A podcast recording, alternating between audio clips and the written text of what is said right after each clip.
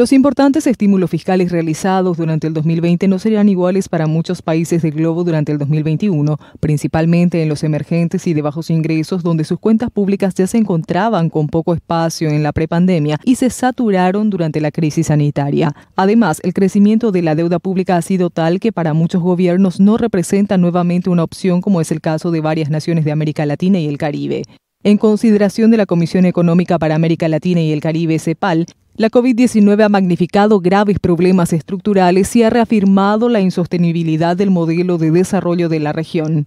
El organismo reconoce el desafío de la vacunación como el centro de la actual coyuntura y revela que la campaña de inoculación en los países de América Latina y el Caribe avanza a tres velocidades distintas, lo que puede llevar a que la inmunidad de rebaño, según advierte, se dilate incluso hasta el 2023. En palabras de la secretaria ejecutiva de la CEPAL, Alicia Bárcena, las desalentadoras cifras en materia sanitaria, económica y social registradas durante el 2020 son un llamado de atención a la región y a la comunidad internacional sobre el riesgo de que no se logren las metas de la Agenda 2030 en el mediano y largo plazo. De momento, la mayoría de los países ya se encuentran muy avanzado en el proceso de vacunación, mientras que otros, como Paraguay, se hallan en el proceso de que las dosis arriben al país entre problemas de gestión administrativa, irregularidades y pico de la pandemia con necesidades en materia de insumos, infraestructura y recursos humanos.